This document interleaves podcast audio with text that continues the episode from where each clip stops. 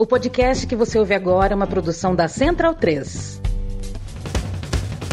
Começa agora pela Central 3, o programa para quem sabe que o futebol é muito, muito mais do que apenas um jogo. Está no ar o podcast da Trivela.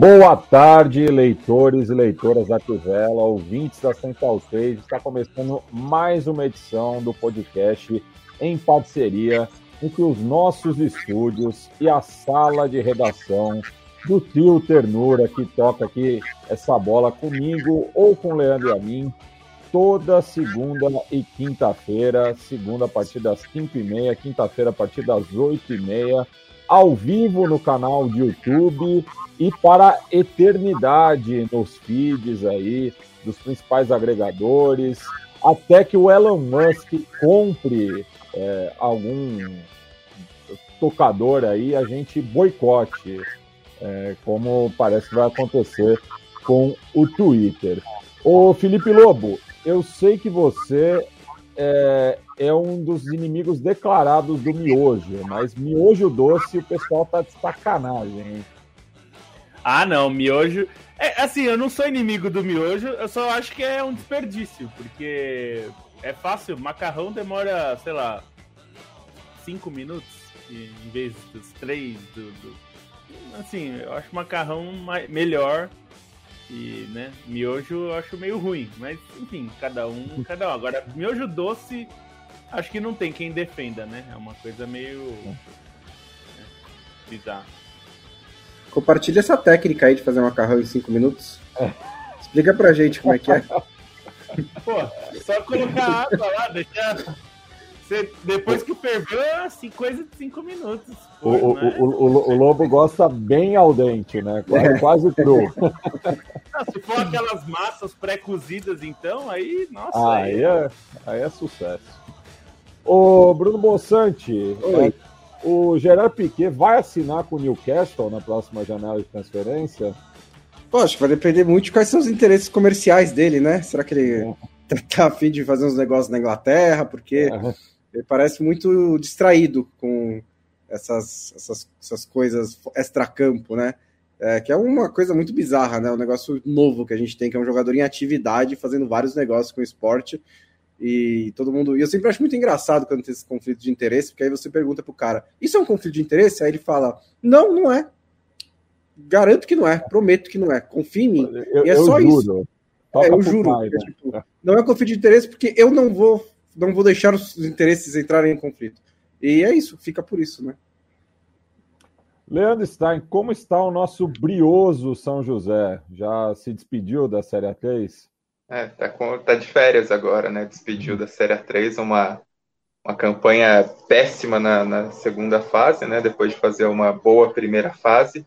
E só para deixar claro aí para quem perguntar o motivo do Yamin não estar tá presente, quem leu a Tribela ontem viu que o Ferencváros conquistou seu 33º título do campeonato húngaro, foi tetracampeão húngaro consecutivo, algo que não conseguia desde 1912, então imagino que o Yamin esteja festejando o título do Ferencváros lá em Budapeste.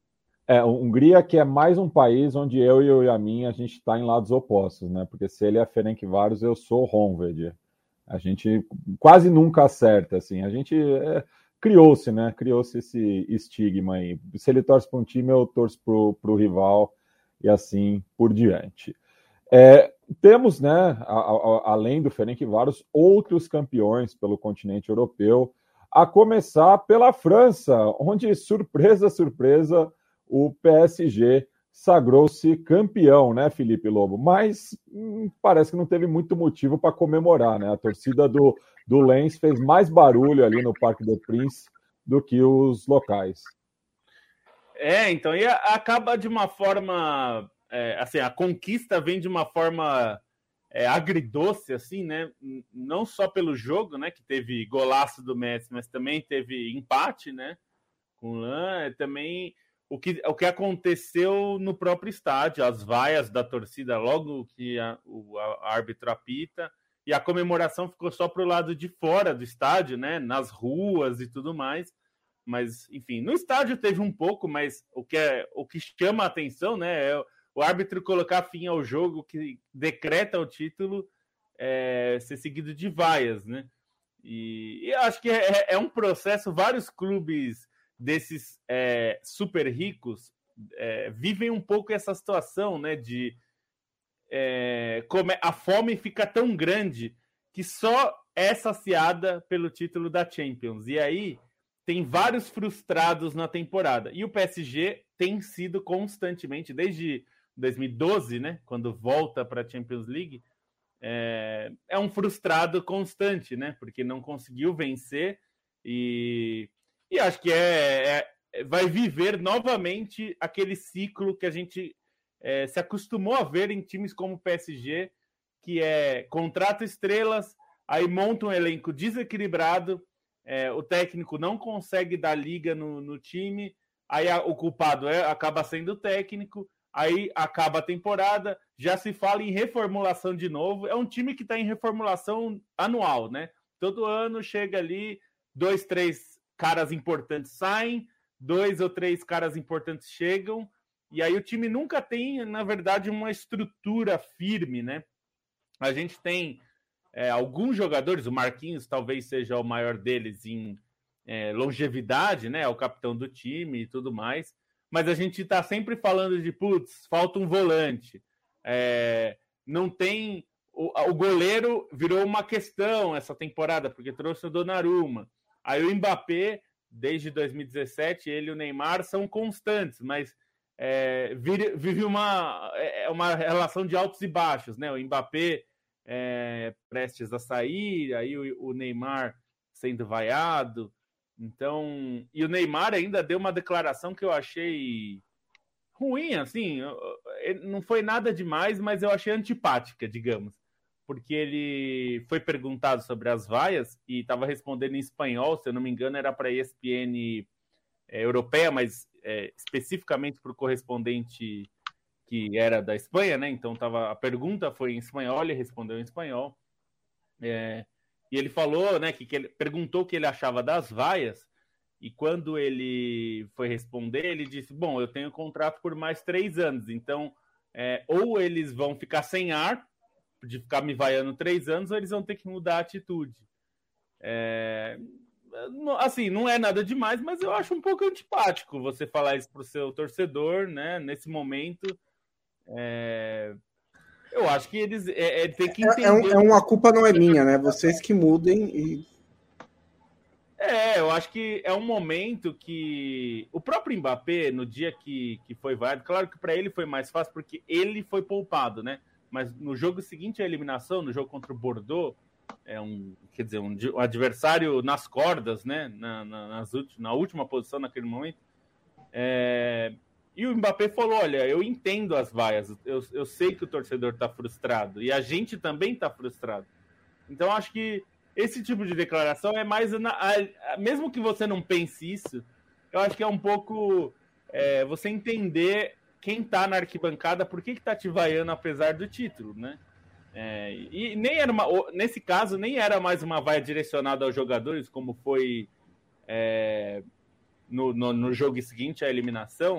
Foi uma vaia para o time, até para a diretoria. A diretoria está sendo muito cobrada também, né? Pela falta de, de um elenco coeso e tudo isso, que é uma coisa que a gente já fala, né? O Leonardo está aí fazendo trabalhos, mais uma vez, aí há anos no, no PSG, sem nenhum lastro de é, de qualidade por onde ele passou. Não tem nenhum trabalho que você pode chamar do Leonardo que, olha, que grande construtor de elencos, né? Ou então que grande gestor de elenco. Acho que o melhor episódio da carreira dele foi a gestão da crise do Neymar no PSG. E, e bom, é, durou pouco tempo, né? Então é, é uma questão que o PSG vai ter que responder para si mesmo. Eu quero ter as melhores, é, as maiores estrelas do futebol ou eu quero ter um time coeso?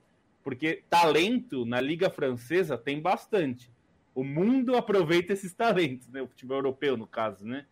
É, então, se o PSG quiser montar um time bom, é, coeso, ele consegue fazer isso só contratando na Ligue 1. Não estou dizendo que tem que ser tudo da Ligue 1, de Ligue 1, não é isso. Mas dá para fazer, porque tem jogadores bons, acessíveis e interessantes ali.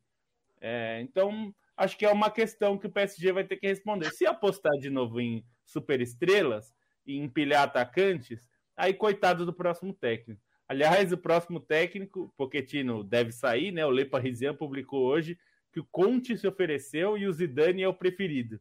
Então, quer dizer, no fim, é, se eles querem o Zidane, é, claro que tem uma questão de gestão de elenco e tal, mas o Zidane não é conhecido por promover é, elencos, é, digamos, coesos. É muito na base da, de gestão de estrelas. E é, é o caminho que parece que eles querem seguir. É, sobre a rodada da Ligue 1, acho que vale destacar que, embora esse jogo xoxo tenha sido a, o principal atrativo, né, o que mais chamou atenção pelo título do PSG, foi uma rodada muito, muito legal, com, com várias vitórias no fim, muita briga, principalmente pelas primeiras posições, né, teve a vitória do Olympique de Marseille sobre o Stade Reims por 1 a 0 só no final, ali num jogo difícil, com um belo gol do Gerson, o Olympique de Marseille praticamente garantido na Champions, né, com uma vantagem de seis pontos, faltando 12 em disputa. Aí mais abaixo, uma briga bem parelha, o Rennes goleou, está em terceiro com 59, o Mônaco goleou, está em quarto com 59. O Nice, que era quem parecia mais forte ali, está no momento é, incerto, mais cambaleante, mas conseguiu ganhar do Troyer com um gol do Catherine Churran aos é, 49 do segundo tempo, está em quinto com 57 pontos. O único desses da briga é, mais próxima se, em si que perdeu foi Strasbourg, que pegou o Lille e tomou de 1 a 0 também um gol no fim. Lille que está abaixo com 52 pontos, já, já um pouco mais distante. Acho que vale destacar nessa rodada é, uma das melhores partidas da temporada europeia, que foi o Nantes contra o, o Bordeaux. Nantes faz uma campanha agora no meio da tabela, mas chegou a, a se engraçar por Copas Europeias e está na final é, da Copa da França. O Bordeaux faz uma temporada horrível com 84 gols sofridos, é o vice-lanterna, mas o jogo em si, entre um time desesperado e o outro, um bom time que está se preparando para a final da Copa da França, foi um jogaço, um 5 a 3 em que o Bordeaux abriu 2 a 0 o Nantes empatou, depois o Bordeaux fez 3 a 2 outro empate, virada, e aí quando estava 4 a 3 para o Nantes, ainda teve um pênalti desperdiçado pelo Jimmy Bian do, do Bordeaux já aos, nos finalmente do segundo tempo, só no fim mesmo um 5 a 3 um jogo de muito golaço, de muita oportunidade, além dos gols marcados, então até para quem quiser também ver a nota desse jogo na Trivela, os melhores momentos, fica recomendado porque teve muita coisa legal, dois times tradicionais, e enquanto um está à espera aí de conquistar um título que não vence há duas décadas, o outro à beira do rebaixamento. O Leandro Stein, quando eu comecei a acompanhar o futebol europeu com um pouco mais de profundidade, ali no começo do século, principalmente lendo a, a Trivela, né, tanto revista e site, você tinha a Bundesliga como um campeonato muito equilibrado e uma hegemonia na Ligue 1, né? Depois o, começa uma hegemonia na Bundesliga, a Ligue 1 fica mais equilibrada, mas hoje os dois estão aí com duas hegemonias muito bem construídas, né? Então falar aí do Deca campeonato do Bayern e que justamente a última vez que não conquistou o título alemão foi porque é, sagrou-se campeão europeu na mesma temporada. Né? Queria que você comentasse um pouco, não só do, do título, né, mas é, da, do momento que vive o futebol alemão. É, é interessante pensar que o Bayern sempre foi, sim, a partir dos anos, da virada dos anos 60 para os anos 70, ele se transformou numa potência e conseguiu se renovar constantemente e se manter no topo teve períodos hegemônicos desde então, né? A, a, geração que transforma o Bayern de Munique é mesmo uma geração de campo, com o time do Beckenbauer, do Gerd Miller, é, do, do Sepp Maier, enfim. E embora com esses períodos de domínio do Bayern de Munique, o Bayern nunca tinha ido além de um tricampeonato, né? É, até começar essa série hegemônica do Deca Campeonato. Então, o campeonato alemão, ainda que tivesse o Bayern como a referência, existiu uma certa alternância, é, existiram times muito fortes em diferentes décadas, né? Mesmo se a gente colocar, se a gente olhar a lista de campeões das, das Copas Europeias, né? A gente vai ver é, um Borussia Mönchengladbach que nos anos 70 chegou em final de Champions, conquistou é, copas secundárias, mesmo um Frankfurt chegou, tinha time forte para essas competições, um Colônia, na década de 80 ali, já na virada dos anos 70 para os anos 80, tinha também é, uma versão muito forte do Hamburgo, que chegou a conquistar a Champions, tinha um Werder Bremen, que ali dos anos 80 para os anos 90 também era competitivo, depois um renascimento do Borussia Dortmund ali do finzinho dos anos 80 para os anos 90, Stuttgart, Kaiserslautern,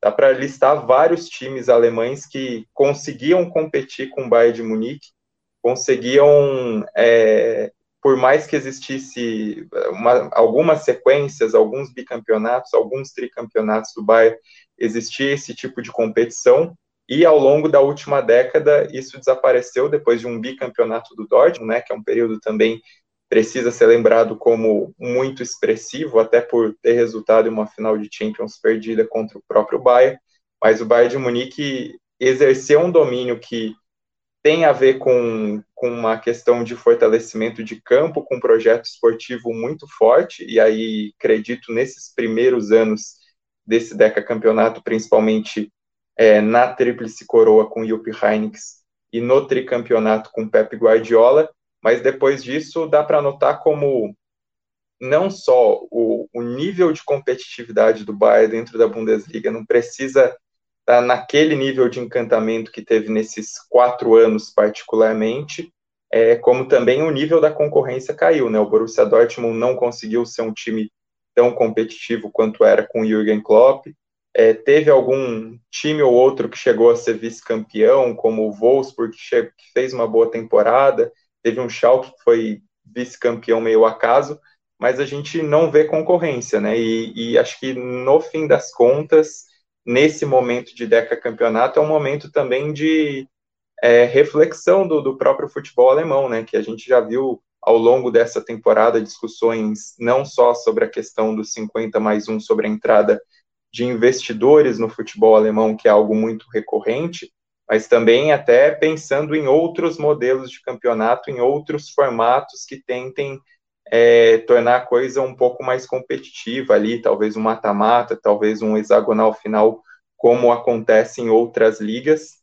É, é um momento do Bayern de Munique que, embora acho que essa campanha eu ainda a vejo melhor, por exemplo, do que foi com o Nico Kovac, mas é uma campanha que caiu de nível justamente no momento crucial da temporada e justamente na Champions. Então, é, tem uma avaliação um pouco mais negativa sobre esse Bayern de Munique, que não foi um time é, tão avassalador quanto em outros momentos, principalmente no, no biênio com Hans Flick, não foi é, tão encantador, né? Até teve alguns momentos bastante imponentes nessa temporada, mas eles aconteceram no primeiro semestre e aí alguns baques é, dissolveram um pouco isso, principalmente a eliminação na Copa da Alemanha com uma goleada muito grande, essa eliminação na Champions contra um Villarreal que é um time inferior, e é um momento do Bayern de Munique também de discussão interna, né? A gente pensar que o clube passou por uma grande reformulação nos cargos diretivos nos últimos anos, com o, o Salihamidzic ganhando muito poder, com o Oliver Kahn assumindo um papel de executivo. É um time que é, é uma diretoria que ainda tateia o seu caminho, né? Não são caras tão tarimbados como era, por exemplo, o Rumenig. Você tem um processo à beira do campo com Julian Nagelsmann, que chegou com muitas expectativas mas essa foi uma temporada em que ele deixou a desejar, acho que não pelo resultado em si, mas pelo futebol apresentado e por muitos problemas que o Bayern de Munique viveu nessa temporada, eles acabaram acontecendo por escolha técnica, né? Assim, não foi um time que teve uma continuidade, que teve um padrão de jogo tão claro, e mesmo escolhas dele foram prejudiciais, o que se viu na Champions League, assim, um time que teve problemas táticos mesmo nessa eliminação na Champions League. E se a gente, mesmo pensando no campo, né, é um Bayern de Munique que tem menos destaques do que em outros momentos. O Lewandowski ainda é o nome absoluto dessa conquista, marcando muitos gols. É, você tem um Musiala surgindo como um potencial protagonista do Bayern de Munique e essa temporada dele foi muito positiva, mas é um time que também se perdeu um pouco nessa reestruturação ao perder é, jogadores de muita importância nessa temporada. Acho que a, a, saída do Alaba ela causou um impacto até inesperado. Assim, todo mundo reconhecia a, a importância do Alaba dentro do Bayern de Munique, mas acho que o efeito foi muito maior. Algumas contratações que não se pagam, algumas contratações que, que realmente não, não tem essa casca de liderança dentro do grupo, e é um Bayern de Munique que vê, acho que numa situação é cada vez maior que o título da Bundesliga também é, não é o suficiente para referendar um time. Acho que isso antes era muito mais considerado, principalmente olhando pelo nível de futebol do time e também é, pelo nível dos concorrentes, mas o abismo aumenta e não necessariamente porque o Bayern está aumentando essa, essa fronteira, porque está tendo uma, um distanciamento também entre os concorrentes, né? E aí, só para finalizar, acho que a discussão na Alemanha é um pouco uma discussão global que a gente deve ter, é, global em nível europeu, no caso, que a gente deve ter sobre essas hegemonias nas grandes ligas, que, tem dois caminhos, né? Um caminho é o caminho fácil, que é o caminho de fechar mais o grupinho, é, de montar a Superliga e de talvez criar grupos ainda menores de hegemonia, né? Porque imagino que uma Superliga com 20 clubes ainda vai ter Real Madrid, Barcelona, Bayern de Munique, times muito grandes dentro dessa, dessa estrutura fechada, ainda podendo ser dominantes e ainda criar outros tipos de cisões.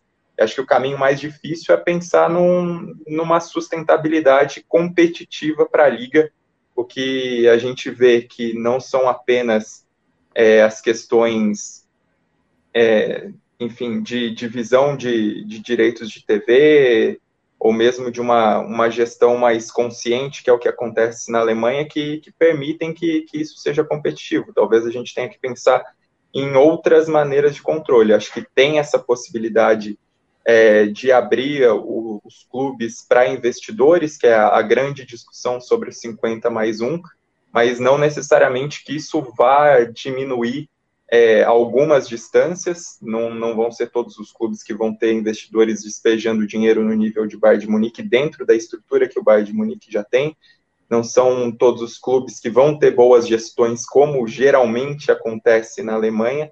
Também é um processo que o torcedor alemão não quer, porque o modelo associativo eles veem como algo de identidade de pertencimento do futebol a eles. Então, acho que não é uma solução dentro do futebol alemão pensando nisso, mas é claro que é preciso discutir modelos, discutir até questões, é, enfim, até de um, um, teto salarial, talvez que seja uma medida de tentar equilibrar um pouco mais, mas é algo que o, o contexto alemão ele não se isola do contexto europeu, né? Algo que é a grande trava, eu acho, de ter um modelo mais sustentável dentro da Alemanha passa por perder a competitividade nos torneios europeus, principalmente pensando na Champions League, que também se fecha em grupinhos é, desde a última década. Então, é uma discussão longa, é uma questão que, que mostra um Bayern de Munique é, num feito grandioso e com muitos méritos, e acho que o caso nem é vilanizar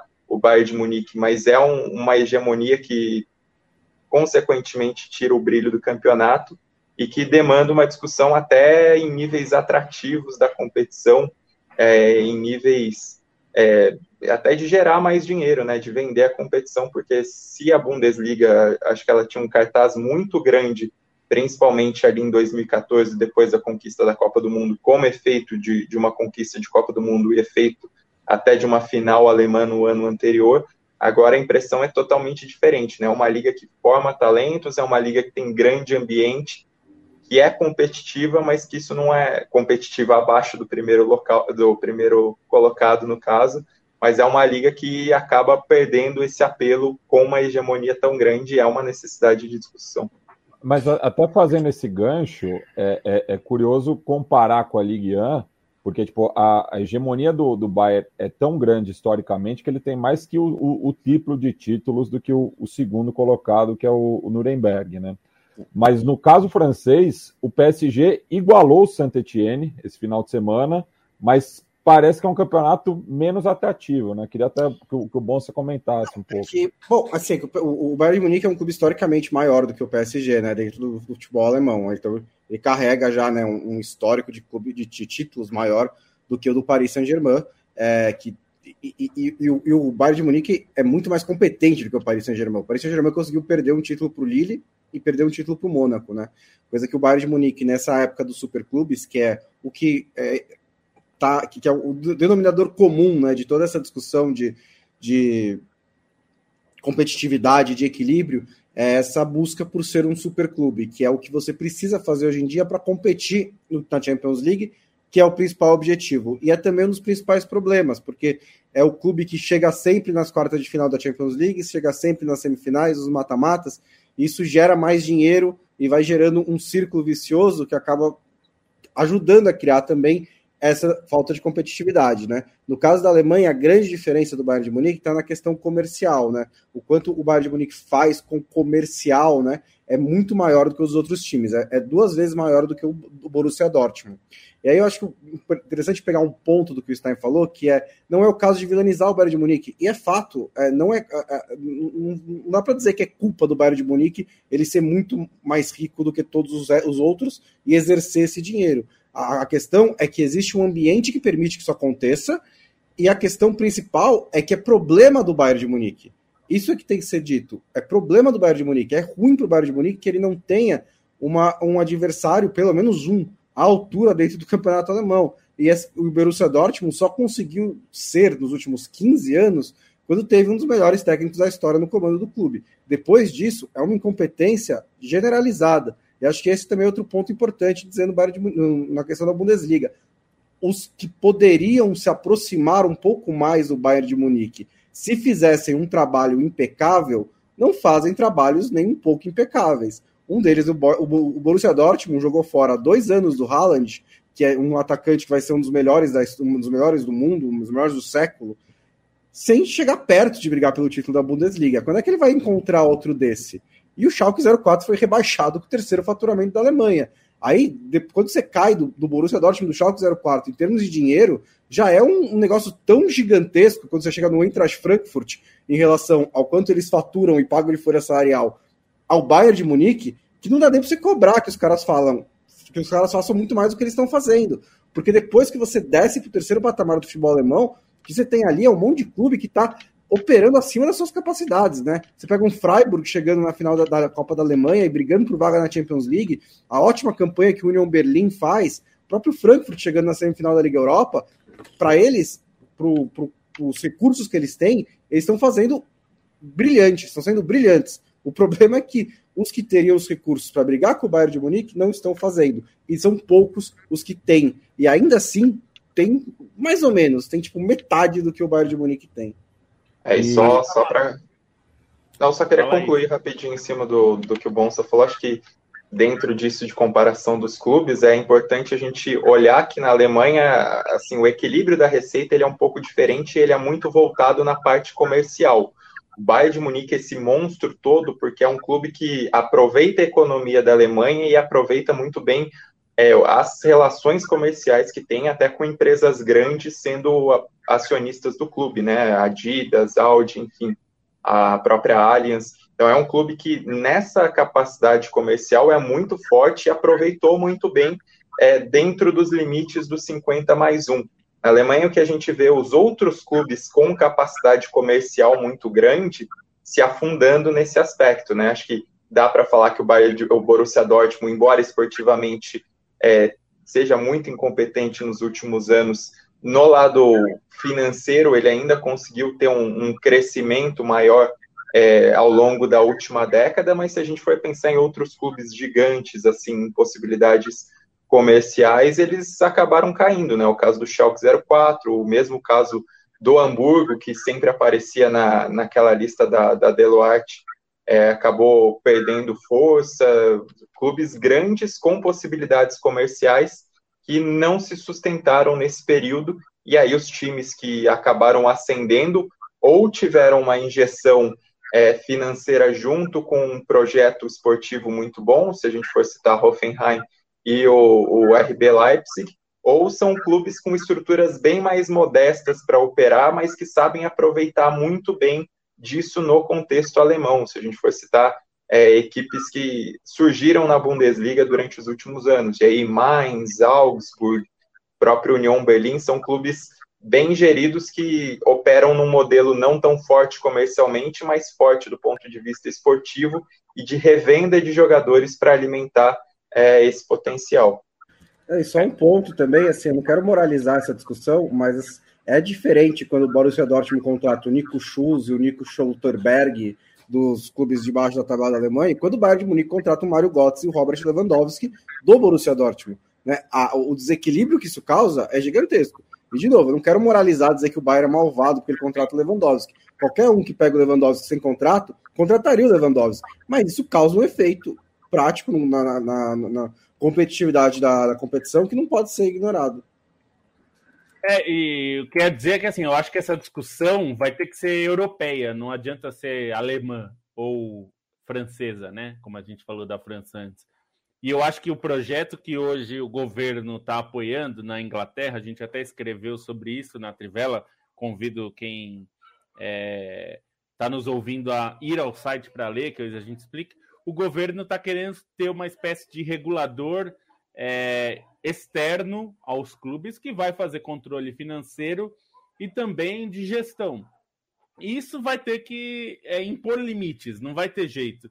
Esse tipo de controle é também para é, adequar, acho que vai na linha do que o Bom se escreveu outro dia sobre a, o, o, novo controle da UEFA, que vai limitar os gastos a 70% das receitas para salários, transferências e comissões de agentes, né, empresários. É, a maioria dos clubes está fora desse padrão hoje. É, se a gente pegar os super clubes, é, que eu me lembre de cabeça no relatório da Deloitte em relação ao, ao a temporada passada, acho que só o Bayern de Munique estava dentro é, desse é, dessa proporção. E isso contando só salário, hein, sem, contar, sem contar transferência, porque esse cálculo ainda não era feito. De qualquer forma, eu acho que essa discussão sobre é, limite de gastos vai ter que ser uma discussão europeia para que seja eficiente porque não adianta a Alemanha limitar ou a França limitar e a Espanha poder gastar o quanto quiser.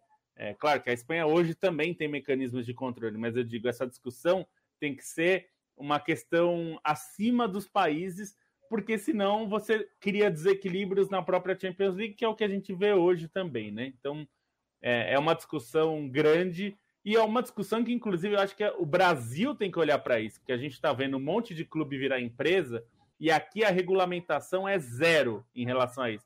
Por exemplo, meu caro Matias, é, a gente está vendo o Derby County, que foi penalizado, tomou ponto para caramba de dedução de pontos, né? Porque entrou numa espécie de recuperação judicial. E se acontecer isso aqui? Se daqui um ano ou dois anos um clube brasileiro que é SAF entrar em recuperação judicial, vai perder pontos? No Brasil não tem regulamentação, a gente não sabe. No caso da Escócia, quando o Rangers faliu, ele é obrigado, pela regulamentação esportiva, a recomeçar da última divisão. Então, e se isso acontecer no Brasil? E eu não tô, eu não tô torcendo para que isso aconteça, antes que venha alguém dizendo, ah, você está torcendo contra. Não é torcer contra, mas a gente tem que ter previsto isso, tem que ter punição, né? E, e não adianta ser aquela punição mequetrefe que a gente viu uns anos atrás, uns, vocês lembram, quando disseram que ia punir quem atrasasse salário? mas era o jogador que tinha que denunciar. Uhum.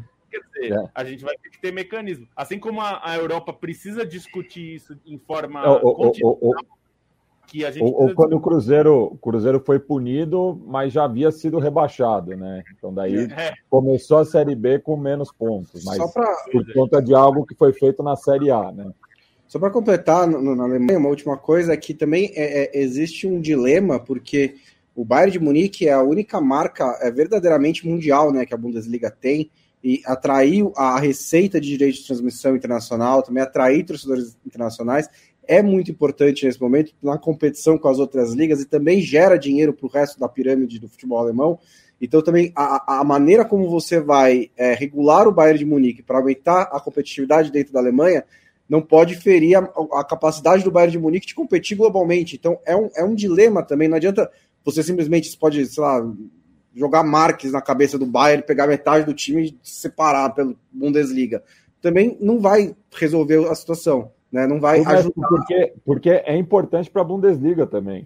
Também é. é só o que crescimento do Bayern é importante para a Bundesliga, é. mas justamente é. Toda a liga quer, quer um clube é, do, mesmo... quer um, como o Bayern, mas saiu um pouco do controle. Um pouco. É, mesmo a pontuação, na, na, o, coeficiente, o coeficiente nas competições europeias, que muitas vezes é o Bayern de Munique que carrega, e isso acaba gerando dinheiro para o próprio futebol alemão, não só na visibilidade, mas na premiação. Né?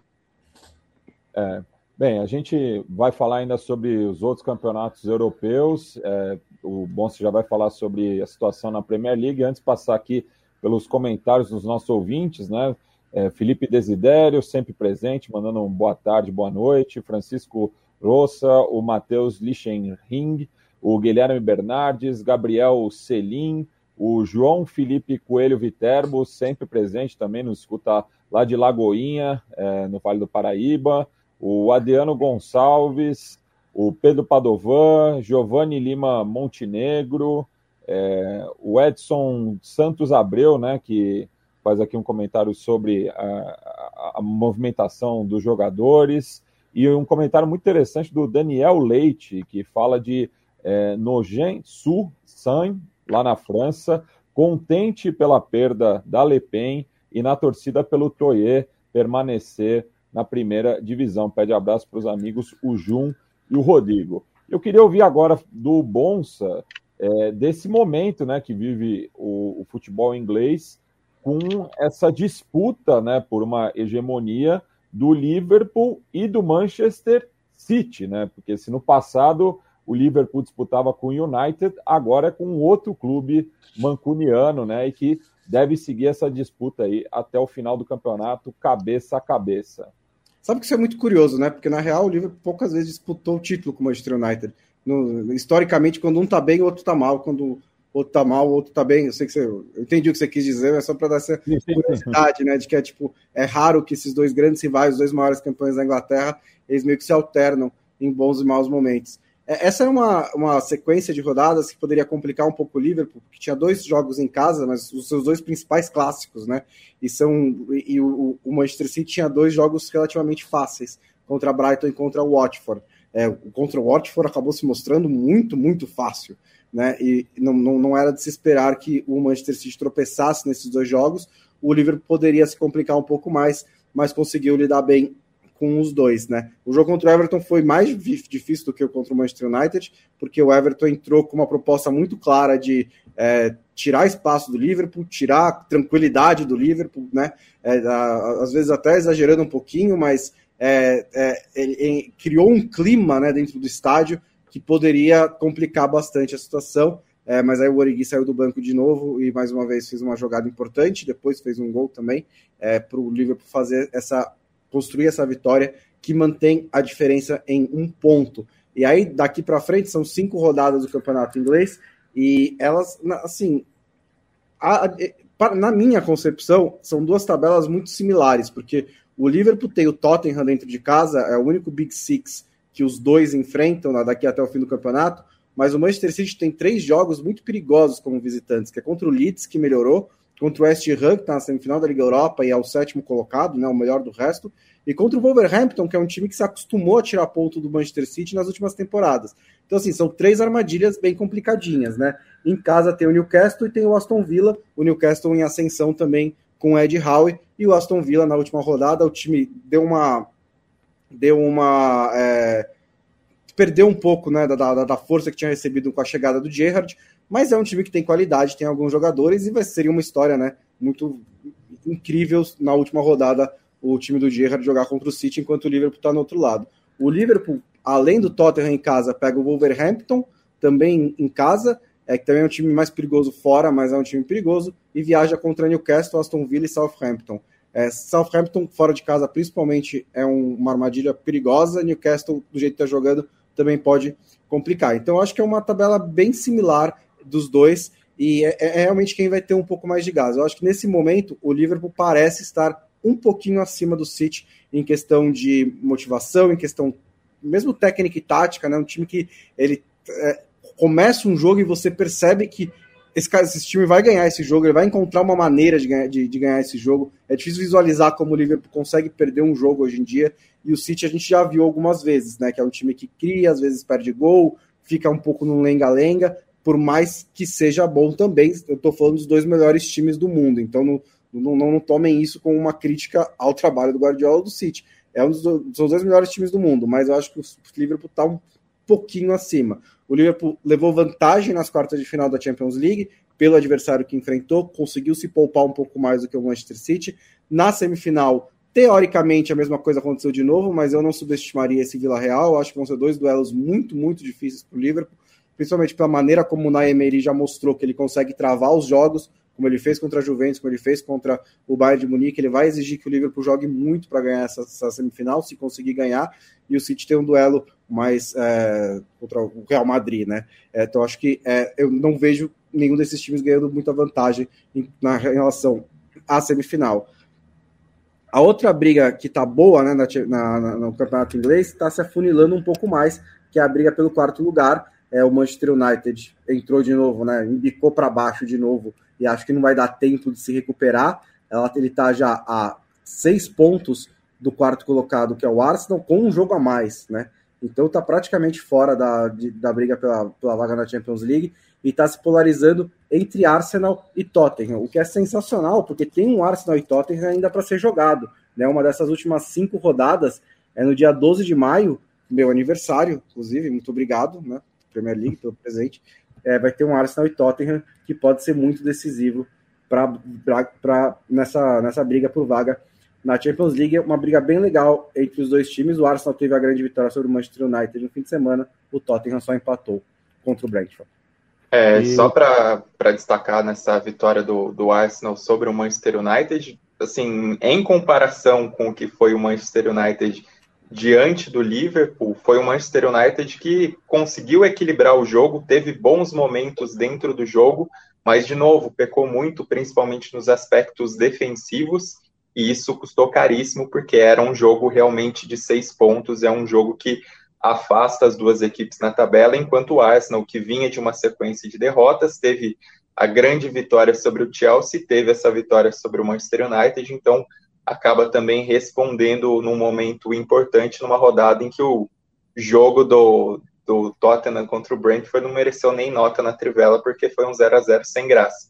E aí, na, também outro destaque na briga contra o rebaixamento que vale citar é o Burnley, que demitiu o Sandage depois de 10 anos, apostou no, no fato novo e o técnico interino conseguiu sete pontos em nove possíveis, tirou o time da zona de rebaixamento pela primeira vez desde outubro. Essa rodada, uma vitória por 1 a 0 sobre o Burnley.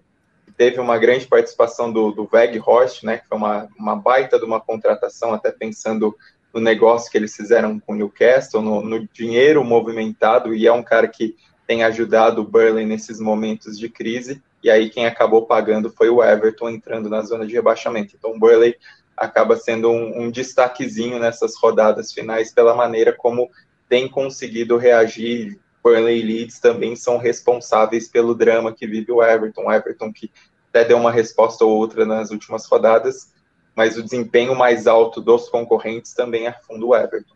O Burnley do técnico interino, Michael Jackson, né? Acho que isso é bom deixar claro. E o Everton, assim, o rebaixamento para o Everton é um desastre em tantos.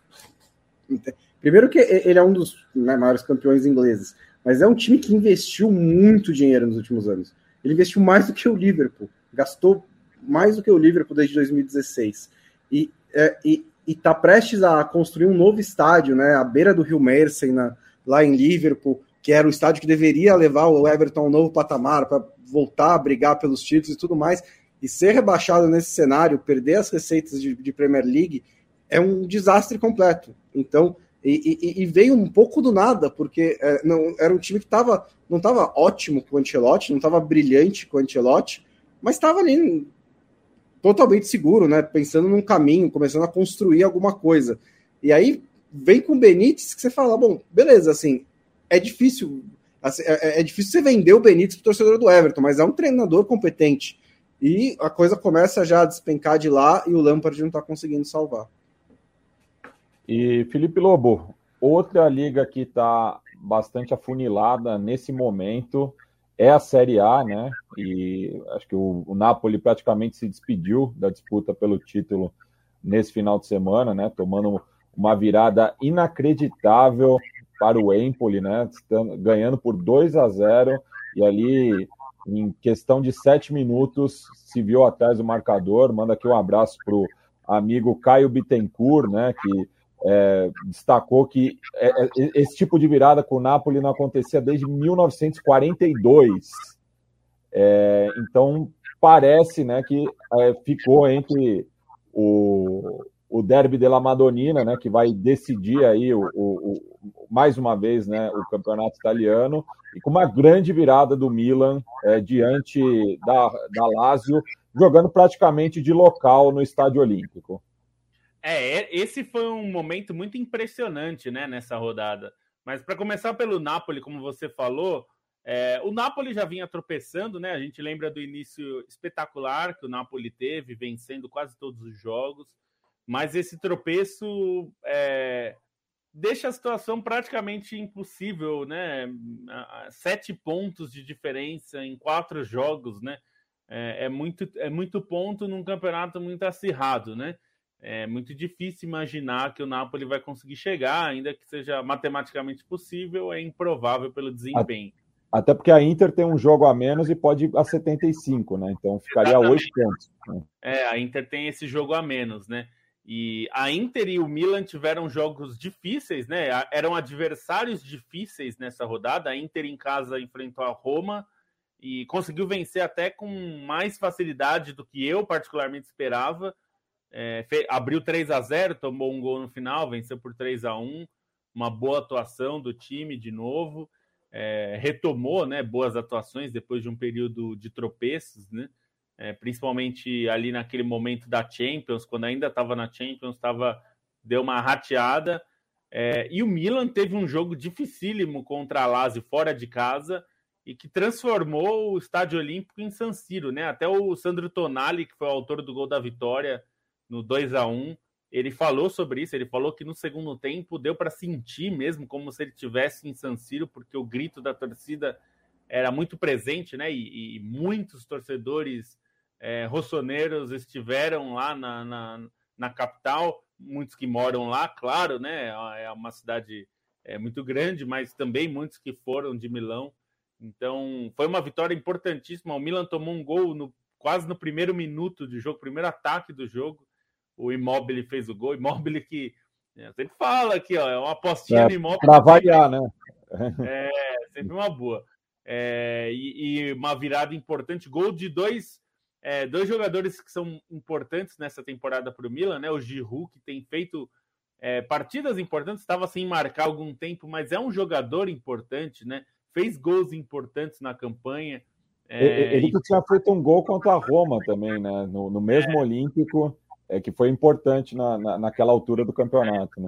Ah, ele fez muitos gols importantes, né? Os gols da virada contra a Inter, num jogo que a Inter estava melhor, ele fez. Então, o, o Milan, eu acho que está fazendo o papel dele.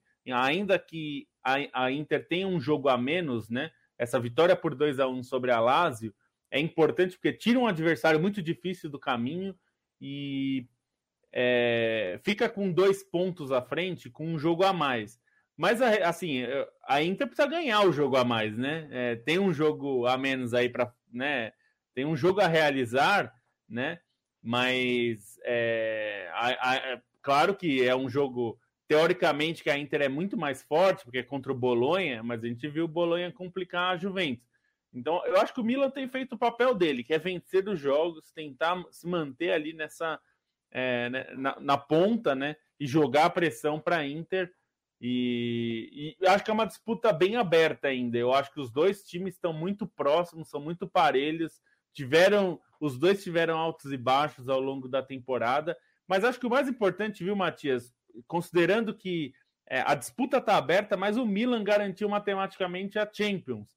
Vai estar na próxima Champions, o que é muito importante para um time que a gente falou aqui algum, é, na semana passada, está é, tá em vias de mudar de mãos, né? O, a, o, clube vai ser vendido em algum momento. A gente sempre soube que, a, que o fundo Elliott não era a intenção deles ficar anos com o Milan, a intenção era vender, e o time agora está em alta, está bem posicionado, parece saneadas as suas contas, então me parece um momento favorável para essa venda, mas é uma questão também que é, é, é importante para o clube estar na Champions League e até fazer um papel decente, né? Como fez nessa Champions League, embora tenha saído na primeira fase, até acho que fez bons jogos num grupo que era muito difícil. Então é importante demais estar na Champions League de novo para fazer mais bons jogos, tentar avançar, né, para a fase de mata-mata, como a Inter conseguiu depois de três tentativas frustradas. E agora esses dois times precisam estar com constância na Champions League. Não só pela grana, né? O Bonsa falou, né? Vocês falaram sobre estar na Champions League é um fluxo de dinheiro que entra muito grande, mas também pra, pelo nível competitivo, né? Quando você se, se, é, se coloca contra adversários de peso, né? O Milan e a Inter enfrentaram o Liverpool, por exemplo, que hoje é um dos grandes times da Europa. É, e acho que é importante esse embate, mesmo quando, mesmo quando você perde, né? Que aconteceu com os dois. Eu acho que é importante você se medir contra esses adversários, até pelo estilo diferente de jogo, né? O, a, nem Milan nem Inter enfrentam um time no estilo do Liverpool na, na Série A. Então, acho que tem toda essa, essa importância. A gente fala tanto da reconstrução desses times, né, que estão há anos aí galgando, tentando voltar a um patamar que eles já tiveram. Acho que essa classificação do Milan já garantida é muito importante. Assim, o título, claro, vai ser mais importante ainda. Mas isso é uma coisa que está aberto, qualquer um dos dois pode ganhar. Mas tem que se manter ali, né? Não adianta o ano que vem estar tá em sexto lugar na tabela, porque aí não adianta nada. Né? E ainda no Mediterrâneo, Leandro Stein, tivemos título nesse final de semana, né? O Betis conquistou sua terceira Copa del Rei, a segunda é, com o Joaquim, né? Queria que você comentasse um pouco aí a importância dessa é, conquista para os verde-blancos e também ali a, a, a, guerra psicológica do, do Pellegrini, né? É, o, o Betis, se a gente for considerar os últimos anos, é, não é de agora que vem apresentando um bom futebol, não é de agora que vem fazendo boas contratações, não é de agora que vem se mostrando um time competitivo, né? Teve classificações para a Liga Europa, teve campanhas que ficou aquém pelo elenco que tinha dentro de La Liga, mas esse ano, com a consolidação do trabalho do, do Manuel Pellegrini, é, o Betis se mostra muito mais competitivo no próprio campeonato espanhol, né? Frequentou por muito tempo a zona de, de Champions League, muito provavelmente não vai ter fôlego nessa reta final, né? Ainda existe uma dúvida ali, mas o time acabou oscilando, mas os resultados está a quatro pontos da zona de classificação, então é capaz que vá de novo só a Liga Europa, já garantida com a, a vaga na com a conquista da Copa do Rei mas é, acho que é o, é o ápice de um processo, né? Se a gente for considerar o que o Betis vem fazendo nos últimos anos, até por alguns jogadores é, Fekir, alguns jogadores de qualidade que até pareciam talvez é, uma realidade acima do Betis, mas que o clube é, contratou e, e, conseguiu construir um time é, muito bom, assim, de muita qualidade, principalmente do meio para frente. Gosto muito do, do meio de campo do Betis e é um reconhecimento dentro de um contexto histórico, né? Se a gente for pensar que o Betis ganhou a Copa do Rei pela primeira vez em 77, depois teve um título em 2005 que era um processo de muita contratação e de, de muito jogador brasileiro, né? Que não necessariamente deu certo em La Liga, que o time foi até rebaixado, mas aí teve essa conquista em 2005 e que acaba amarrando a história do Hakim, que dá para a gente falar que é o maior jogador da história do clube, é o recordista em partidas disputadas, é o, até o recordista entre os jogadores de linha em partidas disputadas no Campeonato Espanhol, mas aí somando também as passagens dele por, por Valência e por Málaga, é um cara que tem uma, uma identificação muito grande com o clube, é o único a ser campeão com o clube duas vezes, né, até porque o Betis, o, o título de La Liga que ele tem é bem nos primórdios da competição, então é o único jogador a é, ser campeão. É de antes, é de antes da Guerra Civil Espanhola, só para ter é, uma noção. É, nos anos 30. E, enfim, e, e, o Joaquim, ele, ele une esses períodos e é um cara que, além da identificação, ele tem é, um... Ele é um, um bom agente, né? Um cara que gosta de fazer piada, até na hora da, de levantar a taça, isso ficou bem visível é um cara que tem muita consideração pelo clube, e aí a entrevista dele posterior também foi muito legal, em que ele não deixou de mencionar os cozinheiros do clube, os faxineiros, os massagistas, enfim, todo mundo que faz essa história, e aos 40 anos ele tem essa conquista é, que premia a carreira dele, que engrandece, que o confirma como a grande lenda do Betis, né, até legal também, além do Joaquim, destacar o Juan Miranda, que foi o o autor do, do gol decisivo, um garoto de 22 anos que, enquanto o Joaquim em 2005 estava em campo na conquista do Betis, o Juan Miranda estava nas arquibancadas com cinco anos, que ele foi no Calderon junto com o pai dele e depois teve esse peso de, de cobrar o pênalti decisivo. E, e assim, num, num sábado, que foi um sábado de campeões, né, foi eu que estava fazendo plantão, foi até é, teve uma diferença ali, porque o título do Bayern de Munique, mesmo num clássico, foi um clássico até abaixo do que a gente é, já viu nos últimos anos e na própria história, no próprio contexto em si, não era a situação mais animadora. O título do PSG, então, nem se fala, com, até pelo jeito como foi a comemoração, né, com a torcida saindo do estádio, os jogadores pareciam que estavam tinham uma vitória qualquer ali, até pelo empate que aconteceu. E o Betis e Valência foi um jogaço, assim, foi um jogo é, de dois estilos de jogo muito diferentes, de, de dois times que não deixaram de, de buscar o jogo. O Borja Iglesias fez uma partidaça no, no ataque do Betis, o Mamardashvili foi fechou o gol do Valência em muitos momentos. Prorrogação ficou aquém, os 30 minutos finais, mas os 90 minutos foi um jogo de alto nível para realmente valorizar essa final, valorizar essa conquista, valorizar o Pellegrini, que é um treinador que tem histórias em clubes dos chamados Super Leaguers, né, se a gente pode dizer assim, mas é um cara que as histórias mais bonitas dele no futebol europeu são nesses médios do futebol espanhol, pelo que ele fez naquele Villarreal semifinalista da Champions, pelo que fez no Málaga também num projeto endinheirado, mas que também até vendo o que aconteceu com o Málaga depois, é um, um, uma exceção e até um, um, pouco um conto de fadas, quando ele tinha ali a companhia, inclusive, do Joaquim, e, e agora com o Betis também conquista um título de um, de um clube que é muito representativo também por sua torcida, por ter uma das torcidas mais fanáticas da Espanha. Para muita gente, o clássico mais acirrado da Espanha é o clássico de Sevilha, entre Betis e Sevilha, e, e aqui, tem... aqui fica o Alto Jabá, né? Ouçam o último som das torcidas que a gente fala sobre o derby sevilhano e justamente essa questão de ser o, o clássico mais pegado nas arquibancadas, né?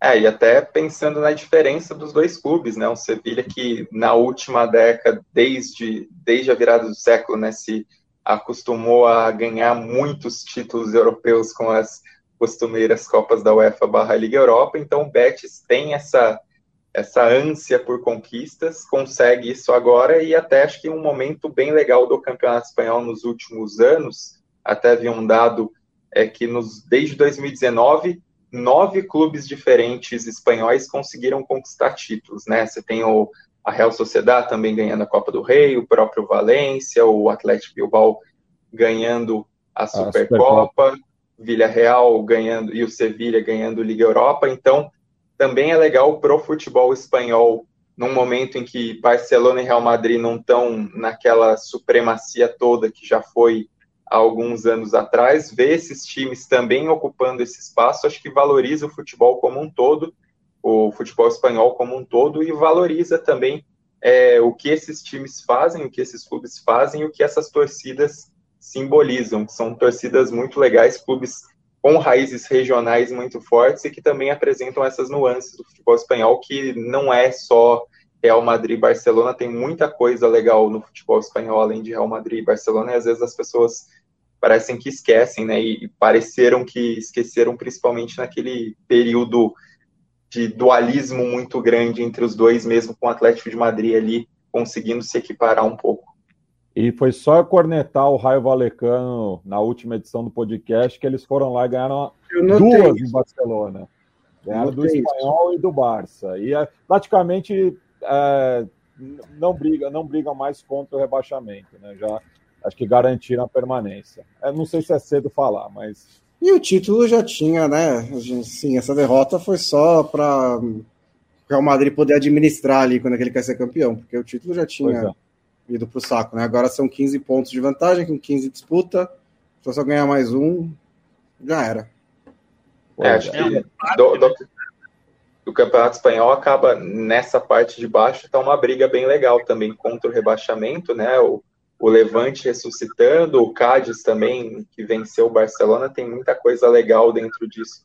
Dessa briga contra o rebaixamento no Campeonato Espanhol acaba sendo até mais atrativa, considerando que o título está resolvido e o G4 também é bem difícil de ter alguma reviravolta. Bem, e já que não tivemos programa na quinta-feira passada, vai rolar um chorinho, é, não se preocupem. A gente já bateu uma hora, mas vamos ainda falar um pouco sobre o Campeonato Brasileiro. Mas antes também temos é, momento KTO, né, Felipe Lobo? Já que não tivemos na semana passada, essa semana vai ter tanto na segunda quanto na quinta. Então eu queria que você desse aí os seus palpites. É, então, vamos, vamos aproveitar, até porque como a gente faz normalmente as quintas, então hoje dá para aproveitar os jogos do meio da semana, olha só que beleza. Então, começando os meus palpites com Manchester City e Real Madrid. É, o palpite conservador, que é o que eu diria para você fazer, é de mais de dois gols e meio. Paga 1,69 é um retorno bem ok para um jogo que é bem possível bater isso, bater mais de é, pelo menos três gols, né?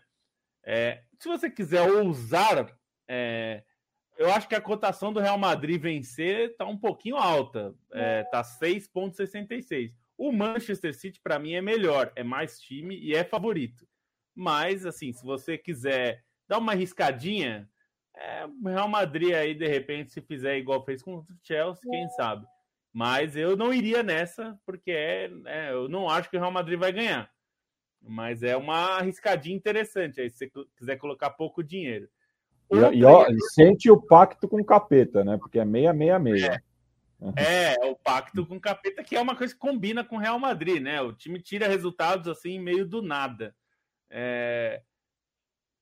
É, vamos para Libertadores. Estudiantes e Bragantino. Red Bull Bragantino jogando fora de casa. Estudiantes, é... eu acho que as cotações até tão altas nesse jogo, para os dois vencedores, na verdade.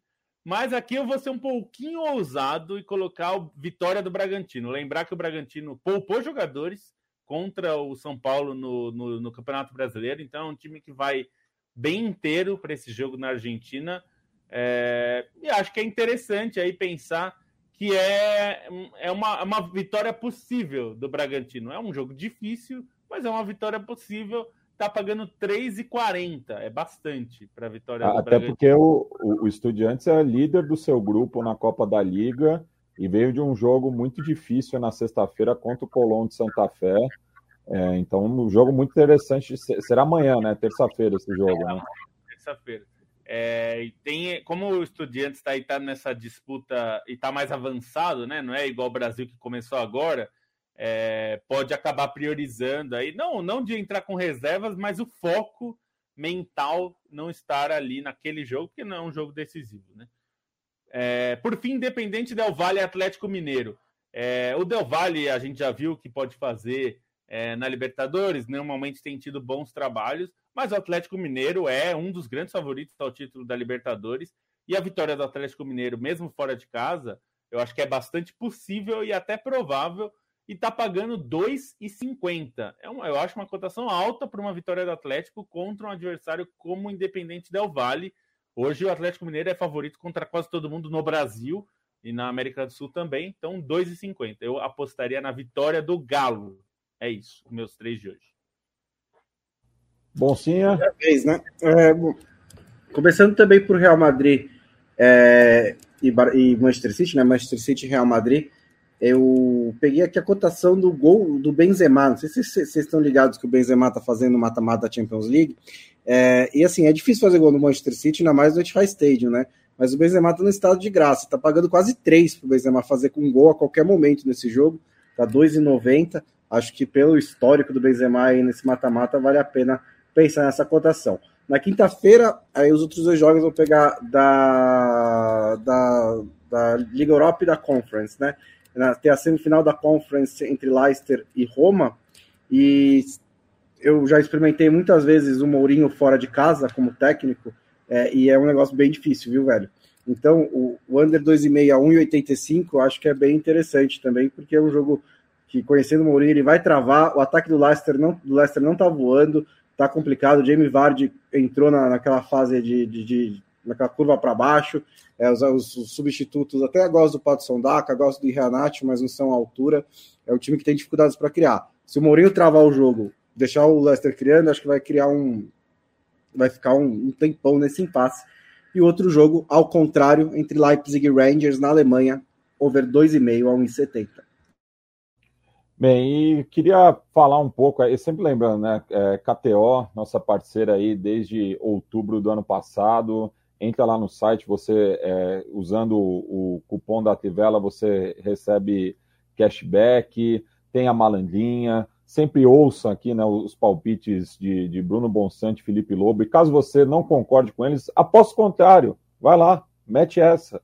É, então, fica um abraço aí pro pessoal da KTO, que está sempre apoiando.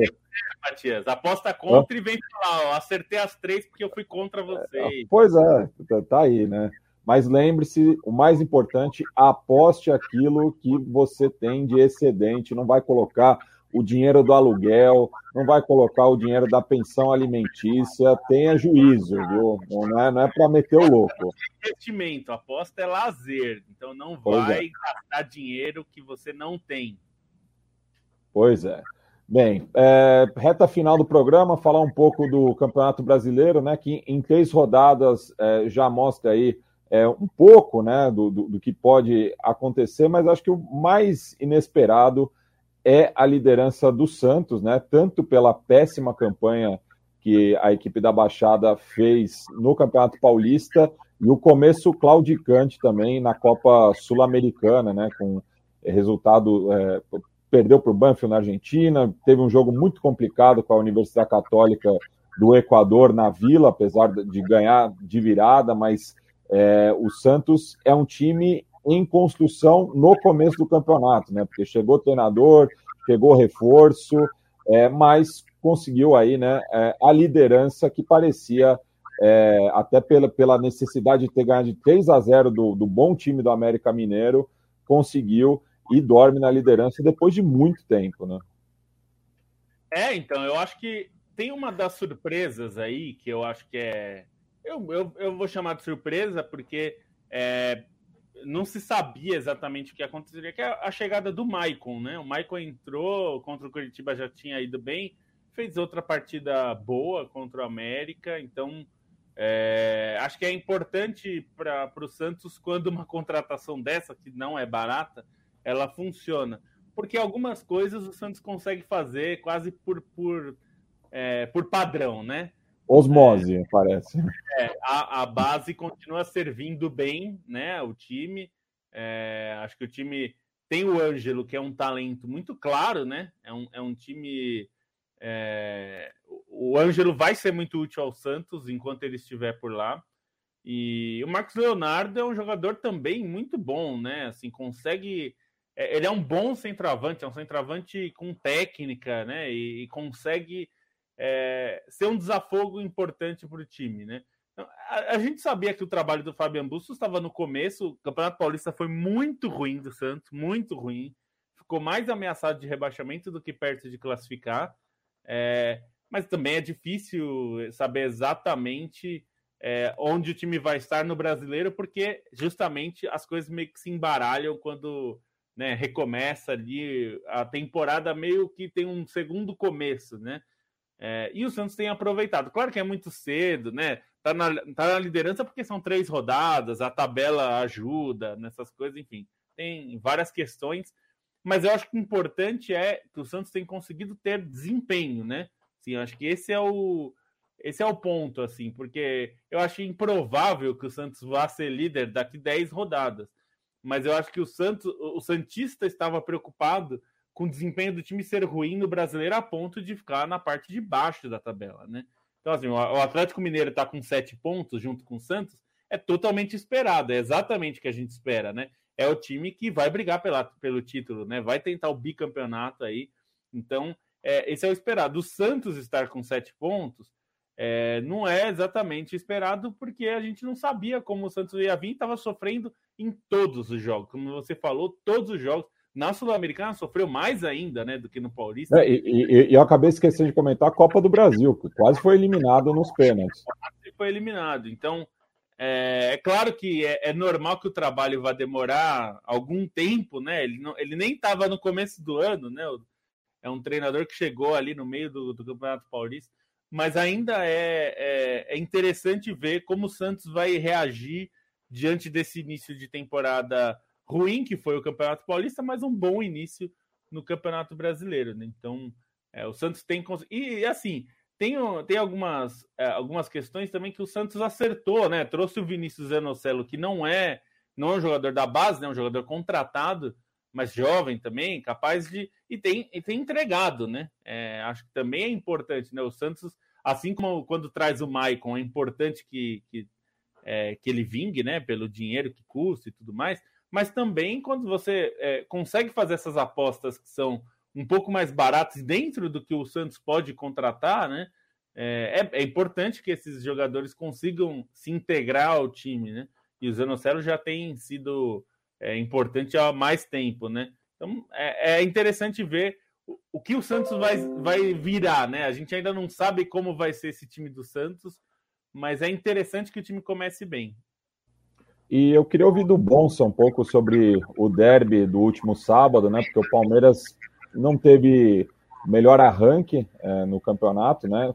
É, é, assim como o Flamengo jogou já as quatro rodadas por conta do adiantamento é, do jogo justamente no Maracanã, é, e não tinha vencido até então, mas é, o, é impressionante, né? Aquele velho clichê. O Palmeiras parece que o Palmeiras do Abel Ferreira cresce em jogo grande, né? E foi uma vitória muito contundente, né?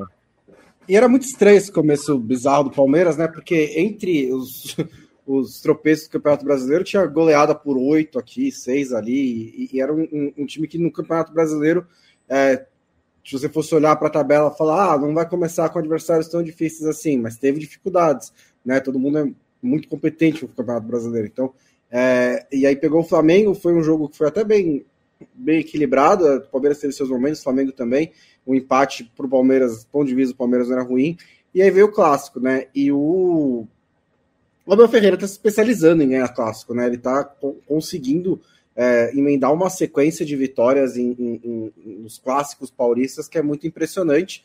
É, Palmeiras fez dois gols muito parecidos, né? Dois gols de escanteio, bola desviada na primeira trave e um contra-ataque com o Dudu é, praticamente criando a jogada sozinho, é, são também duas das grandes características do Palmeiras, que pega um Corinthians, que, que derrota um Corinthians, que é uma derrota que pesa né, para o Corinthians, mas ele, ele, eu acho que o Corinthians está quase encontrando um caminho. Não dizendo que encontrou um caminho, mas ele está vendo que as peças estão começando a se encaixar. Eu acho que o, Corinthians, o corintiano, apesar dessa derrota, é, pode ficar um pouquinho tranquilo, porque eu acho que o time está quase encontrando um caminho. E por fim, Stein, eu queria que você comentasse um pouco sobre o momento do, do Atlético Mineiro, né, o atual campeão brasileiro, é, que vencia por 2 a 0 né, é, o, o, eita, me fugiu agora, o, o Coritiba, né, é, em Belo Horizonte, é, e acabou cedendo empate no final. Então, eu queria que você comentasse quais o, o, o que, que o Atlético tem que evitar, né, justamente para é, manter o sonho aí do, do bicampeonato consecutivo. Olha, Matias, vou evitar as coisas que muitas vezes acontecem no que acontece no jornalismo esportivo, que é comentar sem ter visto o jogo. No caso, não vi Atlético Mineiro e Curitiba. É, acho que nesse início de trabalho do Atlético Mineiro, de uma maneira geral, ele é bem positivo, né? Assim, até pensando num período de transição de técnico, é um elenco que continua muito forte, então isso é um mérito muito grande do Atlético Mineiro, e acho que é, em questão, se a gente for olhar o elenco mais completo, é o do Atlético Mineiro, na minha opinião, assim, para conseguir conciliar as diferentes frentes, mas é um Atlético Mineiro que conseguiu ter algo no, no começo desse campeonato brasileiro, é, ainda não teve aquele jogo mais competitivo, né, contra um, um dos potenciais concorrentes. Ganhou do, do Internacional, o Internacional no momento muito complicado, ganhou do Atlético Paranaense fora, teve esse empate com o Curitiba. Eu acho que no momento a questão do Atlético Mineiro é algo que acontece com muitos clubes brasileiros, até pelo inchaço da Libertadores, essa conciliação entre manter um nível bom no Campeonato Brasileiro e cumprir sua parte em Libertadores e em Copa do Brasil. Acho que o Atlético Mineiro tem conciliado isso muito bem, tanto que somar sete pontos nessas primeiras três rodadas mantém o Atlético Mineiro igualado com o Santos atrás só por um gol sofrido. Então acho que o Atlético Mineiro, no fim das contas, ele ainda tem um elenco forte suficiente para conseguir conciliar esse início do Brasileirão, que é muito importante, né, que muitas vezes acaba negligenciado por equipes fortes pensando em Libertadores e que atrapalha essa possibilidade de uma reconquista.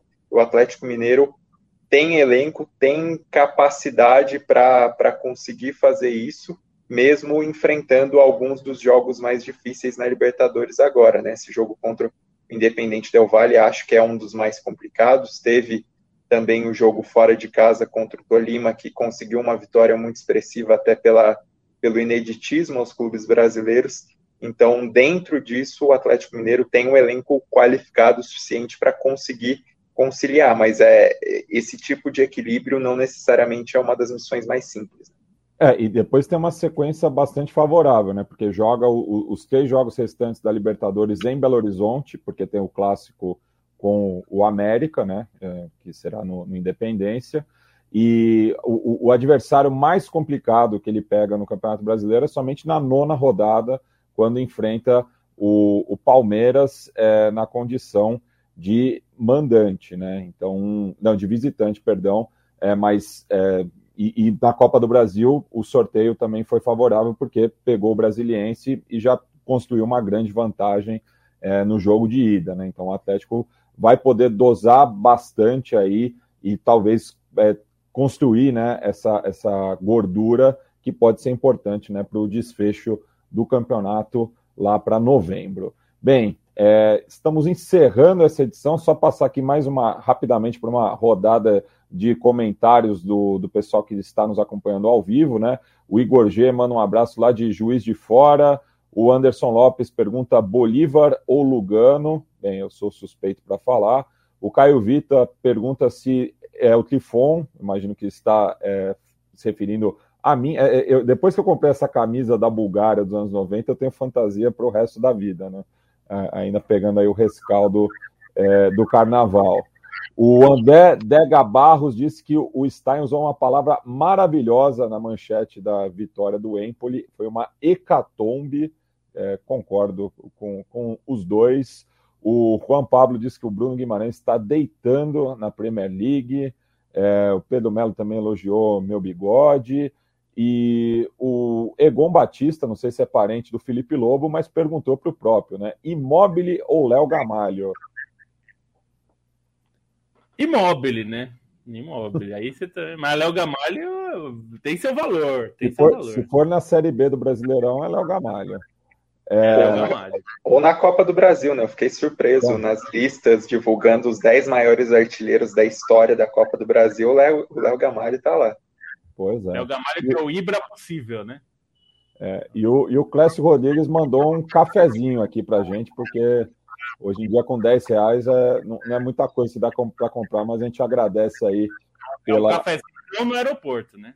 É. Em, padaria. No aeroporto não dá para comprar. Já, já não dá mais. Um abraço para Carlos, que é da onde ele tá lá. Grande São Aliás, deixa eu mandar só um abraço, Matias. Diga lá. É, um monte de gente que é, eu e o Bonsa tivemos na Copa Jorge Campos lá e várias pessoas vieram falar. É, então, é, um abraço para todo mundo que veio nos cumprimentar, veio falar, que ouve a Trivela, que assiste, que vê o, é, olha o site. Então, um abraço para todo mundo, muito legal tá, com os amigos. É, o nosso Castrinho falou: pô, eu nunca ouço, é, eu nunca vejo vocês ao vivo, aí vocês não me mandam um abraço. Então, um abraço, Castrinho. Tá ouvindo aí, deve estar tá ouvindo na terça-feira. Então, um abraço para o Castro, que é um amigo, joga muita bola, hein? Canhotinho bom ele. E um abraço para todo mundo que esteve lá com a gente e veio falar comigo, com o Bonsa, é, falar sobre a Trivela. Sempre bom estar com vocês. Espero que gostem sempre aí do nosso programa. Ô, Felipe Lobo, se na próxima Copa Jorge Campos o pessoal quiser estar tá na estica, com uns panos da hora, ligado ao futebol, com a temática futebol, qual que é a boa? A boa é ir lá na loja da Trivela, na Caphead, caphead.com.br C-A-P-E-H-E-A-D. Então é Caphead, tem lá no site da Trivela também, você entrar. É, boné cabeça, site... não tem erro.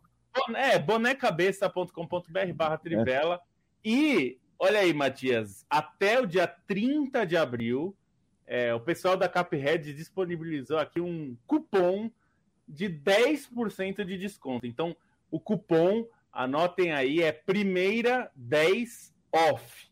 Off o americano, né? OFF. Primeira 10 off. Você vai ganhar 10% se for a sua primeira compra com a gente. Então você vai lá, aproveita para já fazer uma compra grande, né? Já compra todas logo, que aí você já ganha 10% em tudo. Ó que beleza. Porque só vale na primeira compra. Então, como diz, né? Primeira, é primeira. Primeira, só vale na primeira. Então, aproveitem lá, tem várias camisetas legais. E tem o agasalho que, para mim, a gente até já falou entre nós aqui, que eu preciso pegar lá um para mim, que é o do, do Stoke, né? É. Stoke. Queremos nossas noites. É, é, é, é, meta, é metalinguístico. É, é metalinguístico. Meta... E tem bastante coisa lá. Tem as suas canecas, eu que gosto muito de caneca. Então, é isso aí. Um abraço a todos vocês. E Leandro Stein, para apoiar tanto a Tivela quanto a Central 3, como que os nossos ouvintes fazem? Basta entrar no apoia-se.se barra Trivela ou no apoia-se.se no apoia.se barra Central 3, eu falei errado, então é apoia.se barra Trivela ou barra Central 3, Central 3 no algarismo, certo? Numeral, certo. isso. Numeral, isso.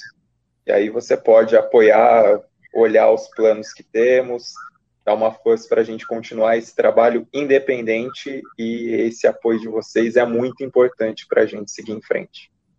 E Bruno Bonsante, o que você achou dos dois primeiros capítulos de Better Call Saul, a última temporada? E ainda, Pô, ainda não.